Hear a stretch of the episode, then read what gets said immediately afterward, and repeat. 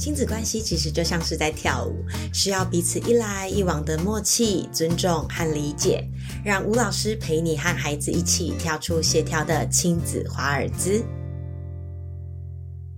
嗨，欢迎大家收听亲子关系华尔兹，我是儿童职能治疗师吴姿莹。今天这一集亲子咨商室要跟大家聊什么呢？今天呢，我想跟大家聊聊要怎么跟坚持度很高的孩子沟通。在我的教学生涯当中啊，其实我真的遇过好多的爸爸妈妈非常困扰的问我一个问题，什么问题呢？就是老师，我的孩子个性很坚持，诶我该怎么跟他沟通？好，确实哈，要跟一个坚持度很高的孩子沟通呢，我个人觉得是非常困难的。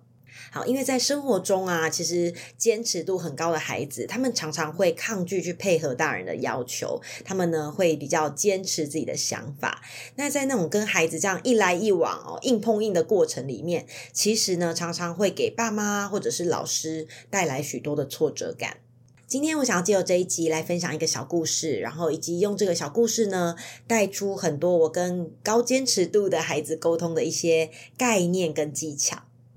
好，这个故事是这样的，就是呢，在某一次的亲子绘本课程当中，小孩呢准备就是就坐的那个过程里面，那因为啊，我的课我并没有硬性的规定他们一定要坐哪个位置，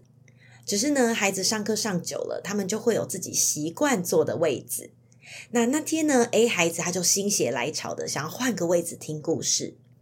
然后呢，这时候呢，呃，另外一位孩子，我们叫他 B 孩子哈。好，B 孩子呢就走过来，那他就指着那个位置，然后呢，表情非常的不悦。虽然当下呢，这 B 孩子一句话都没有说，但是我知道哈，这个 B 孩子他就是觉得，诶，这个是我习惯的位置，竟然被别人坐走了。好，所以这时候呢，B 孩子他就僵直在原地，然后他就不愿意去坐在椅子上。这时候呢，身为老师或爸妈的你会怎么做呢？如果呢，我们未经思考的情况下，我们可能会很直觉的说出类似像这样的话，例如啊，快点呐，快点呐，赶快坐好啦，老师要讲故事了，或者是啊，没关系啦，哪个位置都一样，你今天就坐别的位置就好了，不要那么坚持。那像这样的话语啊，其实通常坚持度很高的孩子会买单吗？我跟你们说，一定不会。那今天我就来跟大家分析为什么他们不买单，因为他们会感受到一个信号，这个信号是什么呢？就是哎，我现在很坚持的这件事，在你的眼里认为是不重要的。当他们感受到呢，呃，你认为是不重要的这个信号的时候，就会引发他们呢想要更坚持、更捍卫自己原先想法的这个行为就会出现。好，所以啊，当下我是怎么做的呢？好，我就是呢，对着那个一直盯着那个椅子看的这个 B 孩子说，我就跟他说：“哎，你好想要的位置被哥哥坐走了，你好想要坐那个位置，对不对？”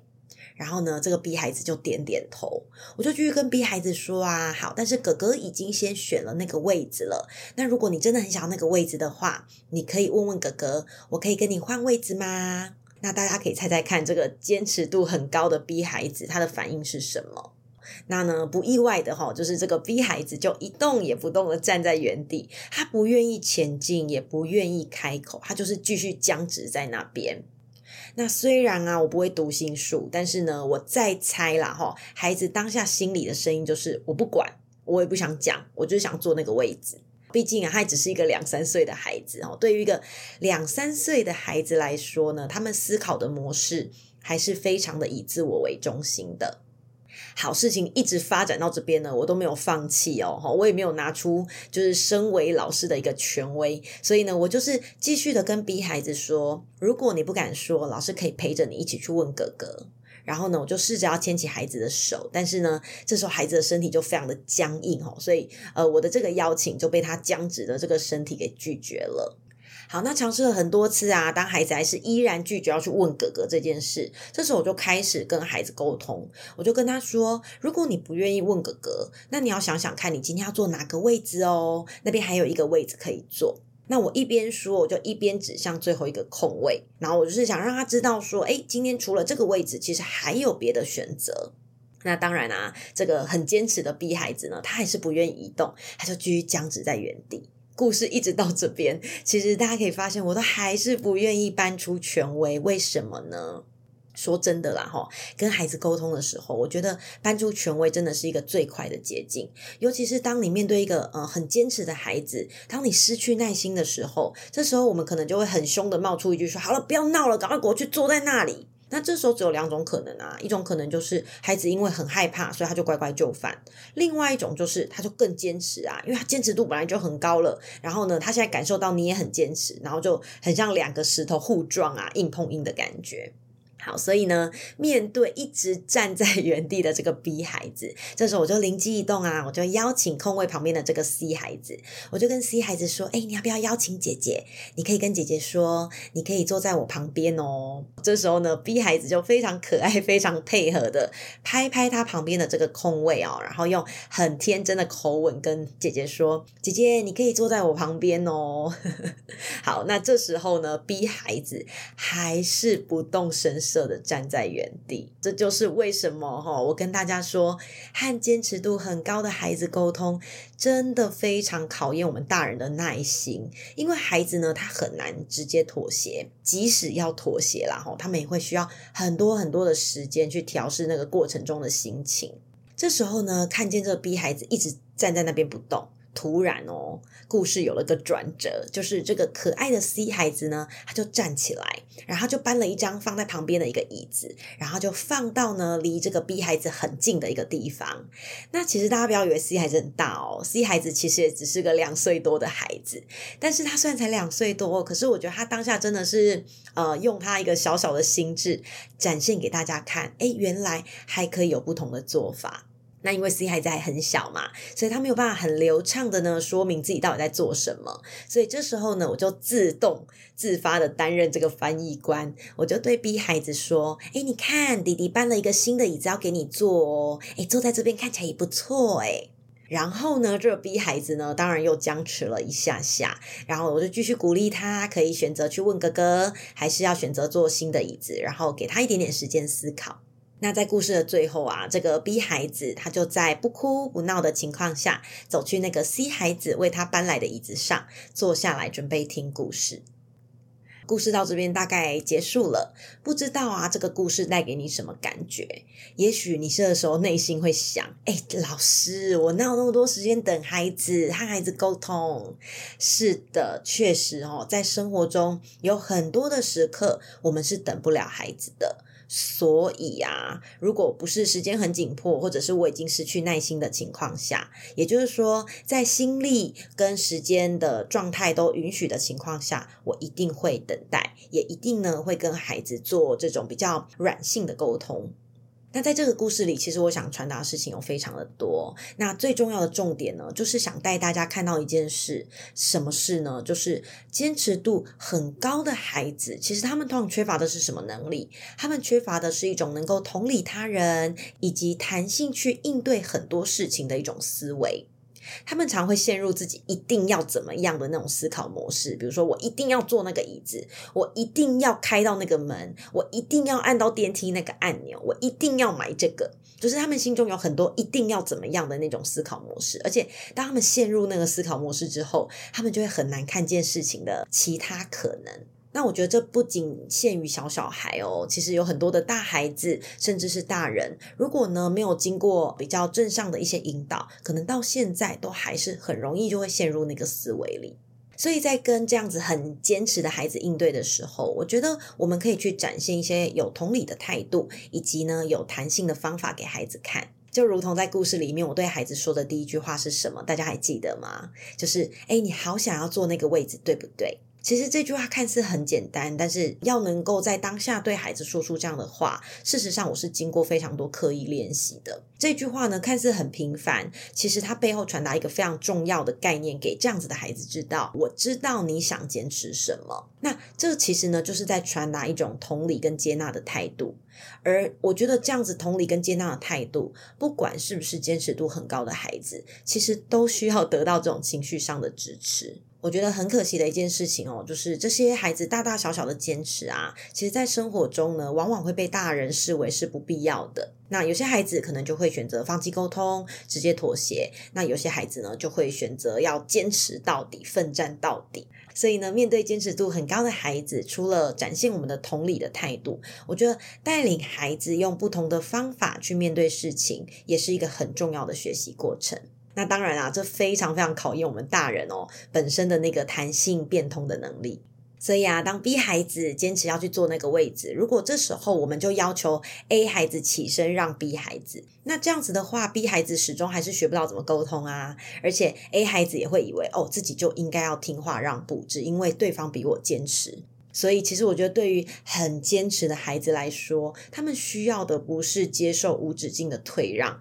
而是勇敢的向外沟通，或者是呢，可以有个向内调试情绪的空间跟时间。所以啊，当我对 B 孩子说：“哎，你真的很想要那个位置的话，你可以去问问哥哥，我可以跟你换位置吗？”其实我就是想要让他知道，现在的事实就是位置已经被坐走了。如果你真的很想坚持的话，OK 啊，那你要选择沟通。那当孩子呢不愿意沟通的时候，我也会鼓励大家不要马上放弃，因为我发现很多孩子他其实是不知道该怎么说，或者是缺乏说出口的勇气而已。虽然在这个故事里啊，我的邀请啊，哈，当下是被这个 B 孩子给拒绝的，但是其实呃，有一些比较没有到那么坚持的孩子，其实到这一步就可以解决了。就是我会跟他说，我陪你去说，所以陪着孩子去说，也是一个我常常用的方法。那其实成功几率，我觉得是还蛮高的。好，那再进一步来讲哦，就是如果孩子还是选择不沟通的话，那我觉得这时候就开始让孩子知道